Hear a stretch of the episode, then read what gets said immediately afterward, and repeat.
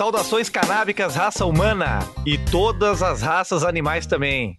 Aliás, principalmente as raças animais. Afinal, o programa de hoje é dedicado a eles, os bichos. É, vocês sabiam que os nossos animais de estimação também podem se beneficiar da cannabis medicinal? Sim, cachorro e gato também podem ter epilepsia, ansiedade, perda de apetite, artrite, dores. E como funciona? É simples. O já conhecido sistema endocannabinoide também está presente nos demais animais, além do ser humano, né? Não só, então, a raça humana. O problema, esse sim, é a falta de regulamentação de uma medicina canabinoide veterinária aqui no Brasil. É isso, Igor Seco? Tudo bem? Fala, meu povo da Santa Cannabis! Tudo bem? Tudo bem, Marquinhos? E aí, como é que você tá? Tudo na paz de já.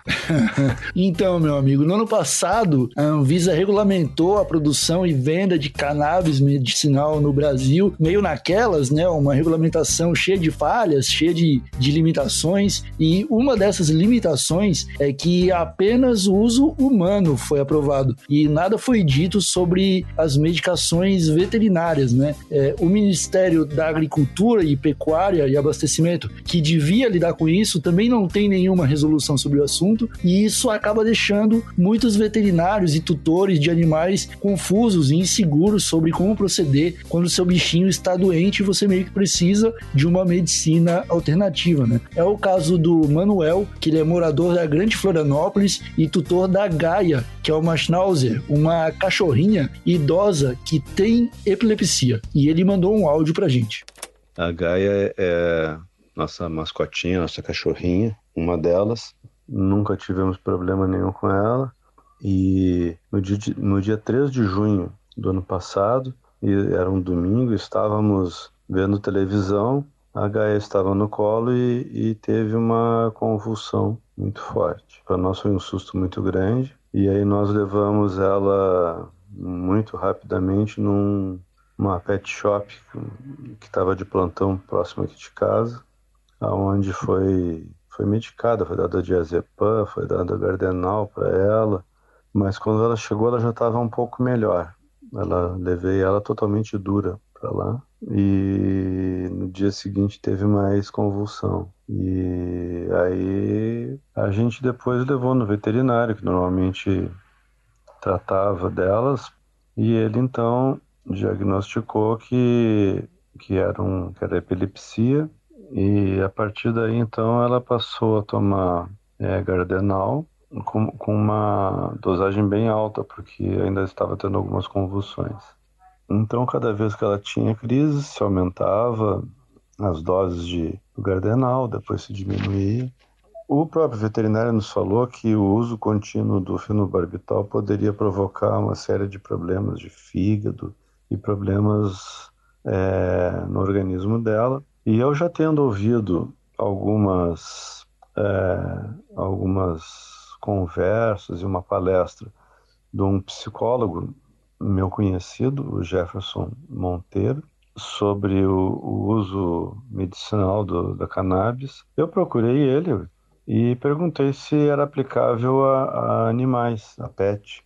E ele me disse que sim, Bom, o Manuel vai contar agora pra gente nesse outro áudio como que ele descobriu a cannabis medicinal e como que a planta ajudou a controlar as convulsões da Gaia.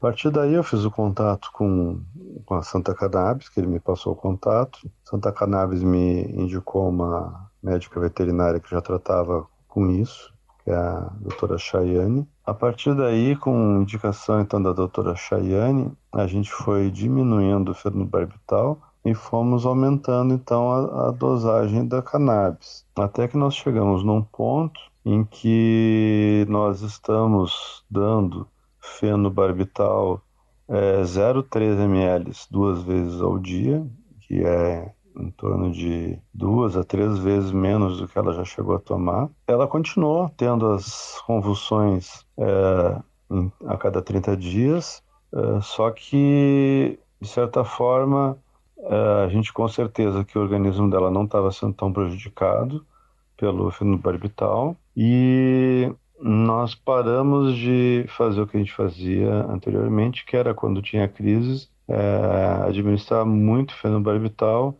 o que fazia com que ela ficasse tonta, ficasse sem reflexo nenhum, se uh, caísse, se batesse tudo. Nós já chegamos a ter ela com 20 crises numa, em, em torno de três dias. É, a partir daí, até um certo ajuste de gotas, nós chegamos a ter ela durante 72 dias sem ter nenhuma convulsão. A gente está feliz, a gente tá, tá, acha que está conseguindo cumprir com, a, com o que a gente deve para o nosso amiguinho, para o nosso cachorrinho. E para explicar melhor como que a planta funcionou no tratamento da Gaia e também tudo sobre a cannabis medicinal veterinária, nós vamos trazer aqui para o podcast da Santa Cannabis a veterinária da Gaia, que também é a médica veterinária da Santa Cannabis, a Chayane Girão. Chay, tudo bem contigo? Tudo certo, gente. Muito feliz de estar aqui conversando com vocês sobre esse assunto que eu gosto bastante e ajuda muitos dos meus pacientes. Nós também ficamos muito felizes e é um podcast que há bastante tempo a gente já planejava, né? é. Então, Chay, como que foi o tratamento é, da Gaia? Como é que foi quando o Manuel te procurou e como é que foram os resultados? Bom, eu comecei a tratar da Gaia já deve fazer uns um ano por aí ela tinha crises bem uh, frequentes, né? E, e, as crises eram bem intensas durante muito tempo e, e, várias crises durante os três dias que ela passava tendo convulsão. E com o tempo nós fomos ajustando a dose correta, diminuindo as outras medicações e hoje ela passa períodos de até três meses sem ter crises de convulsão. Caramba. E ela foi de, de três dias de convulsões direto para episódios a cada três meses de, do, É, problema. foi um processo, né? Foi, foi um tempo, eu acho que uns três meses até a gente acertar a dose correta, até a gente começar a diminuir as outras medicações também demorou algum tempo. Foi o início ali, o primeiro trimestre foi mais de ajuste de dose e diminuição das outras drogas. E daí depois Entendi. começou a melhorar. Quanto mais quanto mais óleo a gente dava e menos das outras, melhores foram as menores as crises que ela tinha.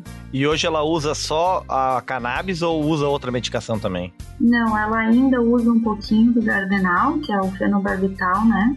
É, mas acho que a gente está aí a ponto de retirar totalmente. Isso, isso é incrível, né? A gente é, vê, então, uma situação que, se, que acontece bastante entre os humanos, que é, é acabarem trocando, sei lá, oito remédios, nove remédios apenas pelo CBD mais um ou CBD mais dois, e isso também acontecer no, no mundo animal com, com o cachorro, né? Com a, com a, com a Gaia. É. É, mas antes da gente se aprofundar mais nesse assunto, antes da gente falar um pouco mais sobre é, o tratamento de cannabis veterinária, é, primeiro a gente tem que saber quem é a Chayane Girão, né? Então eu queria que você explicasse pra gente como que, que você se tornou veterinária, como você se tornou veterinária prescritora de cannabis e como que você começou a entrar nesse, nesse universo, né? De começar a tratar os animaizinhos com é, essa plantinha que já trata tanto os seres humanos, né, pelo mundo? Bom, é, eu sempre gostei dos animais, eu sempre tive animais em casa, então foi natural para mim me tornar veterinária. E eu gosto muito, sou apaixonada pela minha profissão, faço com o maior amor, vou feliz da vida para o trabalho.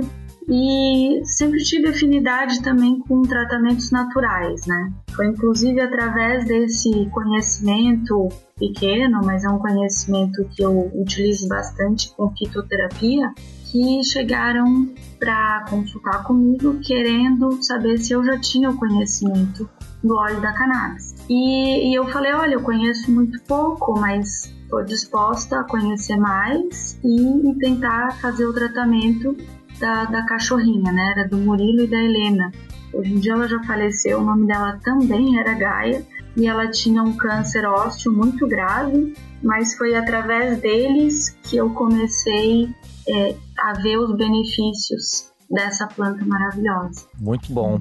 Ô, Chay, a gente fala muito no sistema endocannabinoide, né? Uh, mas ele não é exclusivo só dos seres humanos. Os outros animais, eu digo outros porque a gente é animal, né? Mas os demais animais também possuem esse sistema, né? São todos, são alguns específicos. Como que esse sistema existe no reino animal? Bom, existem estudos que mostram que, inclusive, espécies bem inferiores, é, espécies não, gêneros, classes e filos inferiores, como as esponjas, por exemplo, elas, elas têm sistemas regulatórios que mimetizam o sistema endocannabinoide. Então, é, é, seres, todos os seres vertebrados já existem é, provas de que eles têm esse sistema regulatório que, que chama endocannabinoide, né? Mas, inclusive, em seres invertebrados, lá do início da escala evolutiva, também é, possuem um sistema muito parecido, similar que pode se dizer que é o precursor do sistema endocannabinoide. Quais são as doenças veterinárias que a cannabis pode e costuma tratar? Você já teve uma, alguns outros exemplos além do, do tratamento das duas gaias? Tem, tem para osteoartrose ou artrite, também é muito benéfico. Os animaizinhos que já são mais idosos e que têm naturalmente a dor articular óssea, eles são super beneficiados com o óleo da cannabis. Então, isso eu vejo em, além dos meus pacientes, nos pacientes dos colegas que já estão começando a usar, é, o benefício é enorme, realmente, em cão, em gato.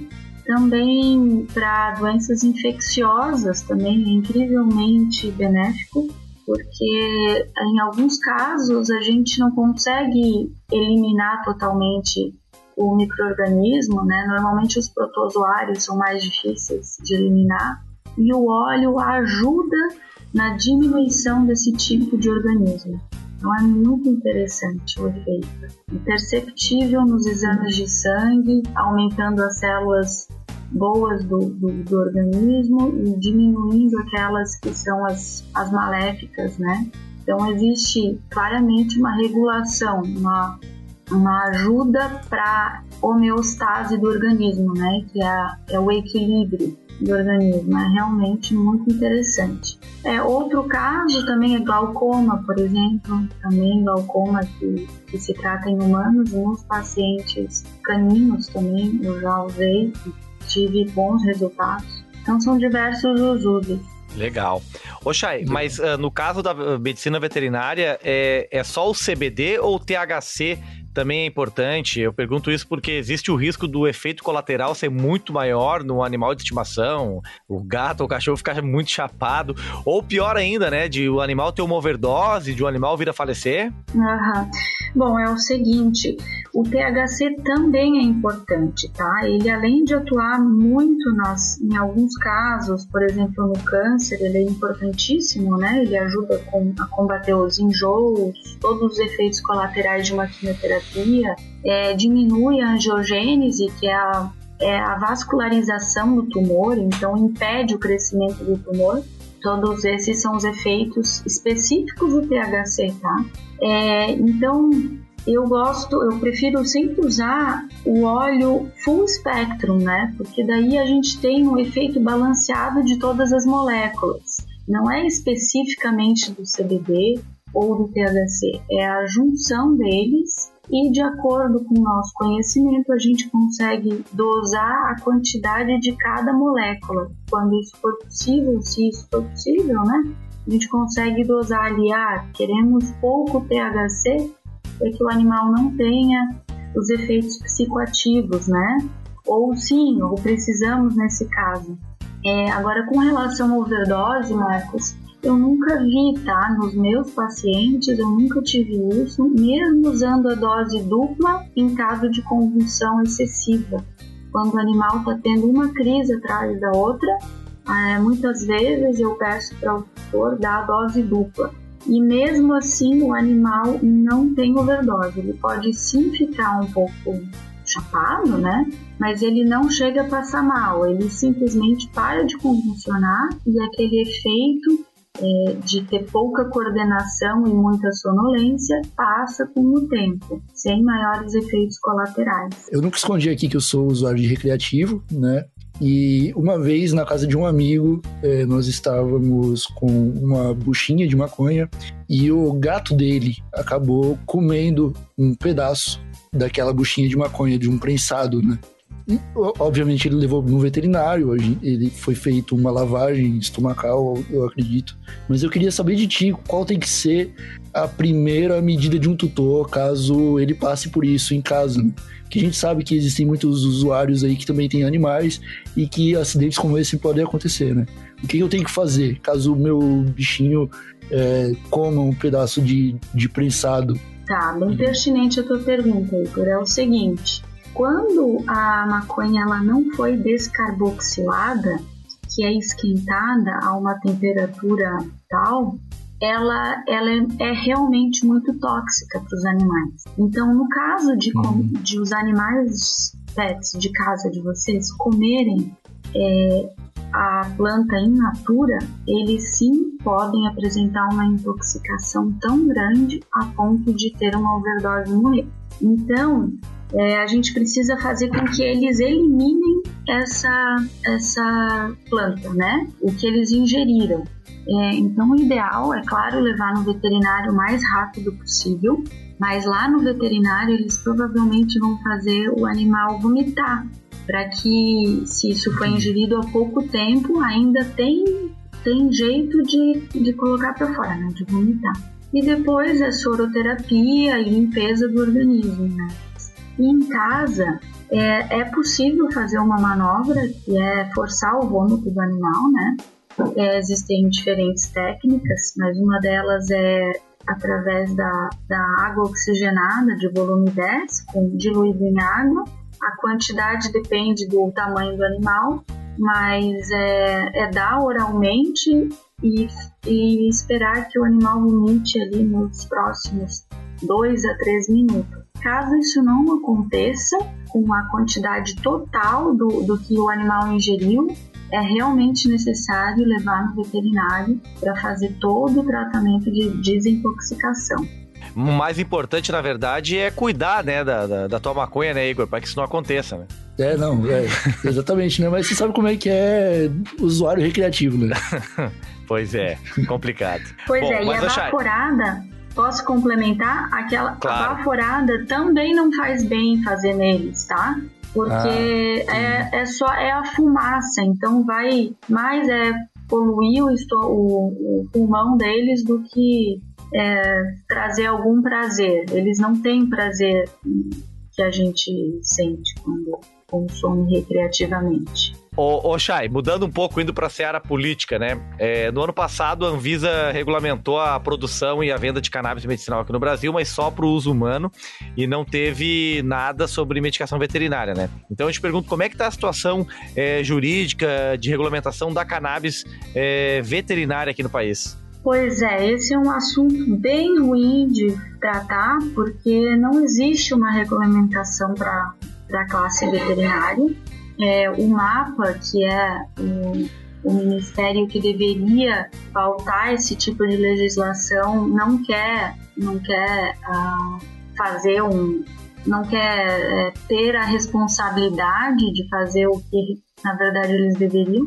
Então fica jogando para o CRMV e o CRMV para o mapa. Então nenhum do, dos dois órgãos competentes querem dar a sua opinião e legislar a respeito disso. Então, é, a gente fica no limbo, né? Mas podemos sim usar o fato de que, como veterinários, a gente precisa procurar todos os tratamentos possíveis para trazer o bem-estar e a cura dos nossos pacientes.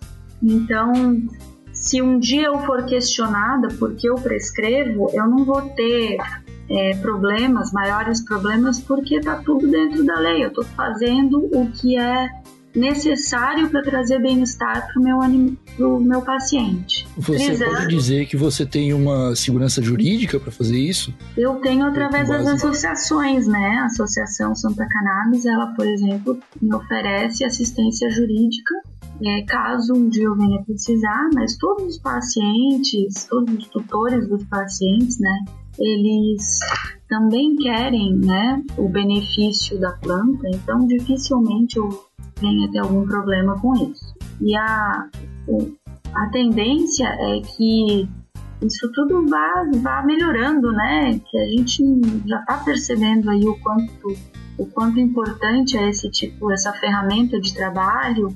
Então, eu espero que isso mude logo, que exista uma regulamentação e que a liberação também aconteça uhum. nos horários. Ô, Chay, é, o pessoal do Contra gosta muito de dizer que ah, não tem pesquisa uh, suficiente ainda sobre a cannabis, é, mas no, no, com, a gente sabe que é mentira, né? Que tem vasta literatura científica.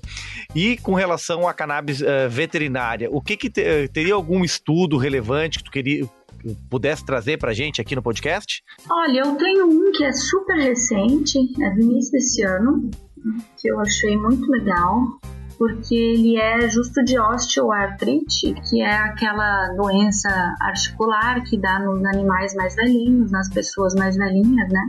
Esse estudo ele fez usou 37 cachorros com osteoartrite que tomavam outras medicações para dor, como gabapentina, como tramadol, é, e esse, desses 37 cachorros, 32 terminaram o estudo uhum. e 30 tiveram melhora da, dor, melhora da dor pelos veterinários. Pelos tutores, todos os 32 melhoraram na dor.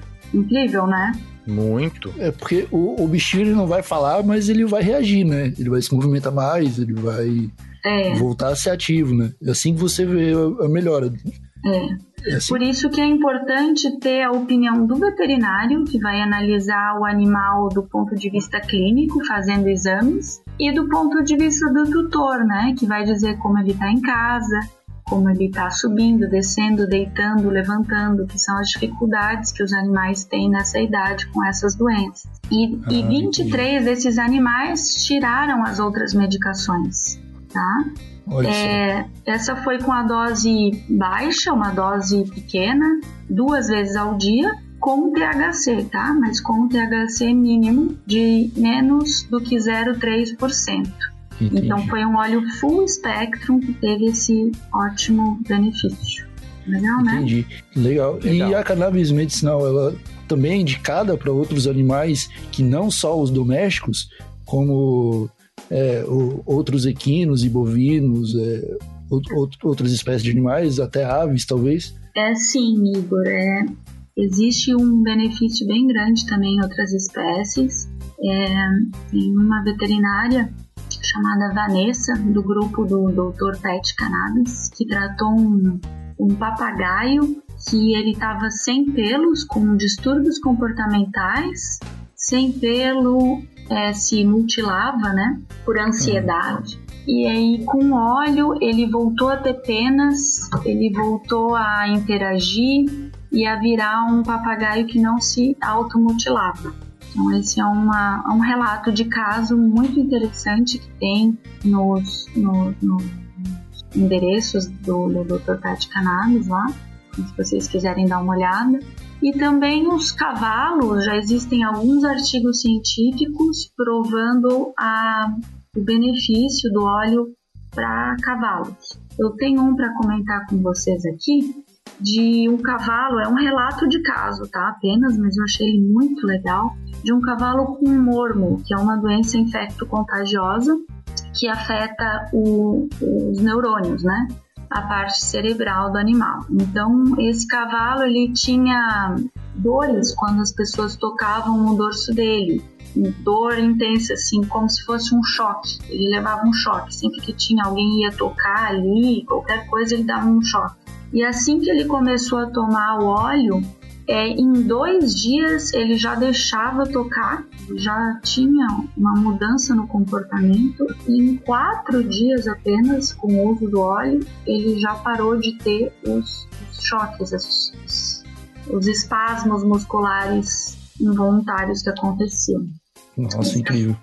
É, esse também é um artigo bem recente, tá? Então tem muito artigo aí novo surgindo. A gente espera que aqui no Brasil também os, os acadêmicos possam fazer pesquisa, né? Isso é um ponto muito importante que a gente precisa regulamentar para também poder fazer pesquisa e provar que, que a, a planta ela é super benéfica e útil no tratamento das diversas doenças aí. Precisamos de mais pesquisa. Justamente, quem quiser estudar mais sobre medicina veterinária canabinoide no Brasil, como é que faz? Existem cursos no Brasil?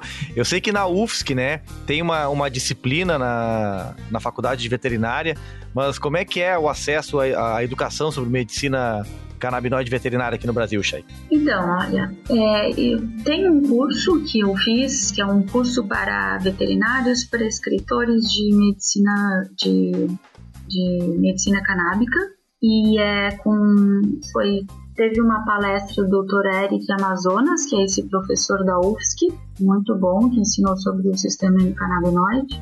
E o curso é com o Dr. Fábio Mercante, que é o Dr. Pet Cannabis. É muito legal, então é um curso que vale a pena para os veterinários aí que tiverem interesse em saber.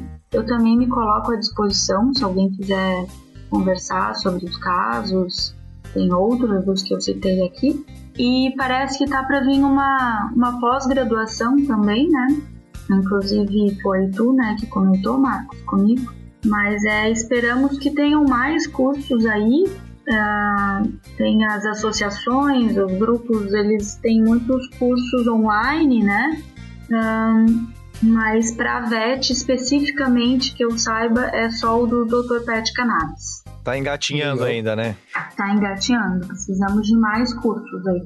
Com certeza. Chayane, nós já estamos encerrando esse episódio, mas antes de acabar, temos o costume de perguntar aqui para os convidados se eles têm alguma dica de conteúdo que os nossos ouvintes possam acompanhar, às vezes como conteúdo complementar mesmo, ou apenas entretenimento, seja um canal no YouTube, uma matéria para as pessoas lerem, um filme, um documentário.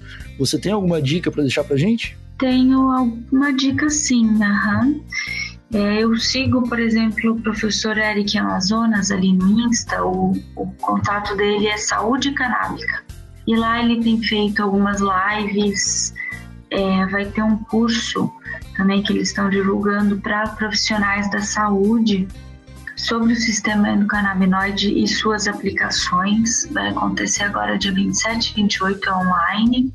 E também no site do Dr. Pet Cannabis oficial, que é do Dr. Fábio Mercante, que é quem eu citei aí de alguns casos, que trata bastante e tem tido ótimos resultados também, tá bom? Perfeito, Chay. Muito obrigado pela tua atenção, pela tua disponibilidade de vir aqui trazer todo esse, esse conteúdo aí sobre medicina veterinária canabinoide pra gente. Então, é, Obrigado mais uma vez, Chay, e conta com a gente. A gente espera trazer, te trazer de volta aqui com mais casos de cachorro, de gato, de papagaio, de cavalo que tenha se recuperado com a cannabis. Tá bom, gente. Obrigada. Até mais. Abraço a todos. Tchau, tchau. Obrigado. Tchau. Baita entrevista com a Chay, né, o Igor? Sabe muito, né? E é um assunto que pouca gente explora aqui no Brasil, né? Pouca gente sabe. Pois é, né, cara? Tanto bichinho aí precisando também de um medicamento um pouco mais natural que faça diferença na vida deles. E é bom saber que tem pelo menos a Chay aí trabalhando para levar essa qualidade de vida para os bichinhos, né, cara? Tem muito tutor aí que com certeza vai ficar feliz com as informações que ela passou pra gente nesse episódio. Quem é tutor, também é tutor de um animal uh, que faz uso de cannabis veterinária, é o presidente da Santa Cannabis, o Pedro Sabacialskis, e depois, né, de conhecer uh, o tratamento para a avó dele com, com óleo. Ele acabou tentando usar para a cadela dele, a Teresa, que é uma pincher de 17 anos. Ela é anciã e tava cega já. Bom, ele vai contar a história de como a cannabis eh, mudou a vida da velha Teresa. Conta aí para nós, Pedro. Fala galera do Santa Cannabis Podcasts, mais um programa muito legal. Parabéns, Igor e Marcos. Muito legal essa conversa com a Chay, nossa veterinária. E é verdade, Marquinhos, a gente começou um tratamento com a Tereza, que é a nossa cachorra, nossa pincher, ela tem hoje 18 anos. quando eu comecei a fazer o tratamento com ela, faz o que mais ou menos um ano, ela era uma cachorrinha bem quietinha, ela é ceguinha de um dos olhos, né? E uma dificuldade muito grande no outro olho de enxergar, porque adquiriu uma catarata. E a gente começou um tratamento justamente porque viu, foi numa palestra do Eric Amazonas, o, o, veterinário aqui de Santa Catarina, que faz um trabalho incrível aqui em Santa Catarina. E nessa palestra ele explicou sobre o uso do, cana do canabidiol para animais. Hoje a gente dá duas gotinhas de 1% para ela e a gente percebeu uma melhora no sentido de ela, que ela ficava muito quietinha, passava o dia dormindo, só levantava para ir comer, fazer seu xixizinho ali, comer uma comidinha e voltar para cama. E aí depois, com o passar do, do, que a gente foi dando óleo, com o passar do tempo, ela começou a ficar mais ativa. Ela começou a, a gente levantar para sair para passear, ela já começa a ficar seguindo a gente na casa. Ela ouve o barulho da coleira dela, ela já dá uns, uns pulinhos. Então a gente percebeu uma melhora é, gigantesca e ela chegou a emagrecer, porque como ela só dormia e comia, com óleo ela começou a ficar mais ativa, menos ansiosa, eu acho, e, e começou a comer menos também. Então hoje ela tá até mais magrinha, mais disposta e, e a gente sente, né, mais saudável ali. Então a gente até brinca, desse, desse jeito ela vai viver até os 20, 22, né? Porque ela tá super bem, graças ao canabidiol. Era isso. Parabéns por esse, por esse programa. Um abraço a todos aí. Grande Tereza, que eu tive o prazer de conhecer lá na cidade do Porto, em Portugal, durante a pandemia. E a Tereza estava muito tranquila. Era mais tranquilo naquela casa. Igão, para encerrar, a tua dica de conteúdo, Igor. Cara, hoje eu vou trazer uma dica um pouquinho diferente aqui. É uma, é uma dica talvez deliciosa, né? Porque a gente sabe que uh, aqui no Brasil a gente está atrasado, mas a cannabis em volta do mundo já serve para muita coisa, inclusive para fazer comida, cozinhar, né?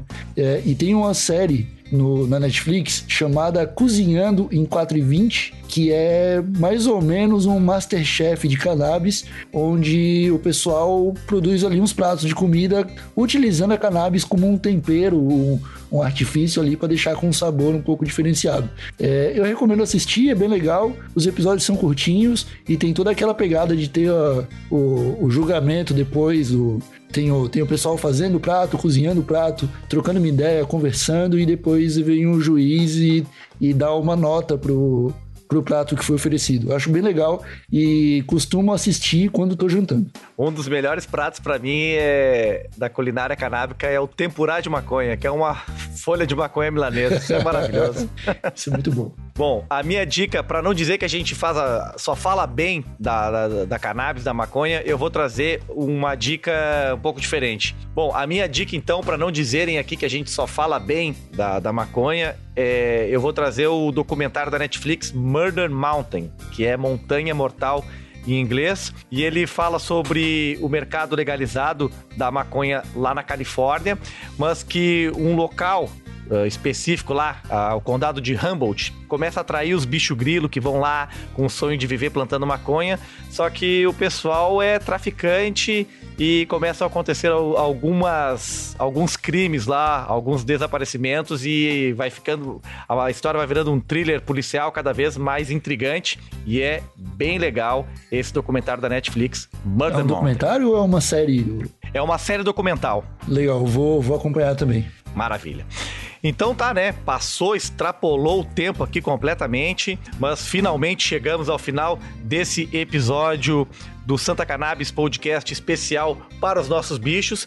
Muito obrigado para você que nos acompanhou até aqui. Siga Santa Cannabis nas redes sociais. Você já sabe, a gente está em todas elas: Twitter, Facebook, LinkedIn, YouTube, Instagram. É só procurar lá por Santa Cannabis. Mais uma vez, obrigado a você que nos acompanhou até aqui. Até a semana que vem. Falou! Falou!